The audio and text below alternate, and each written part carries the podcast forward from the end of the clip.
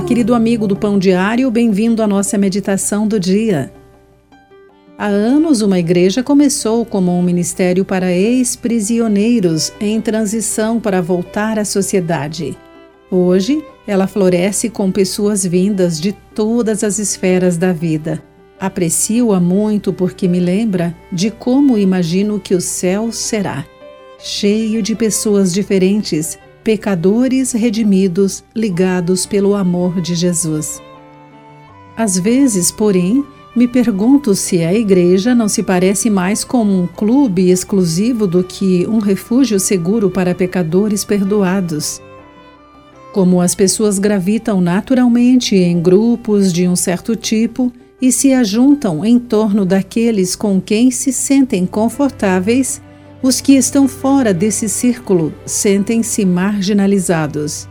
Mas não é isso o que Jesus tinha em mente quando disse aos seus discípulos: Ameis uns aos outros, assim como eu vos amei. A sua igreja deveria ser uma extensão do seu amor compartilhado mutuamente com todos. Se estiverem sofrendo, as pessoas rejeitadas podem encontrar o refúgio amoroso, conforto e perdão em Jesus não devem esperar menos do que isso da Igreja. Então, vamos demonstrar o amor de Jesus a todos que encontramos, especialmente aqueles que consideramos diferentes. Todos ao nosso redor são pessoas que Jesus quer amar através de nós. Que alegria quando as pessoas se unem para adorar juntos em amor. É um pedaço do céu que podemos usufruir aqui na terra.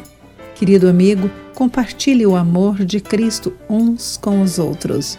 Pense sobre isso. Aqui foi Clarice Fogaça com mais uma meditação Pão Diário.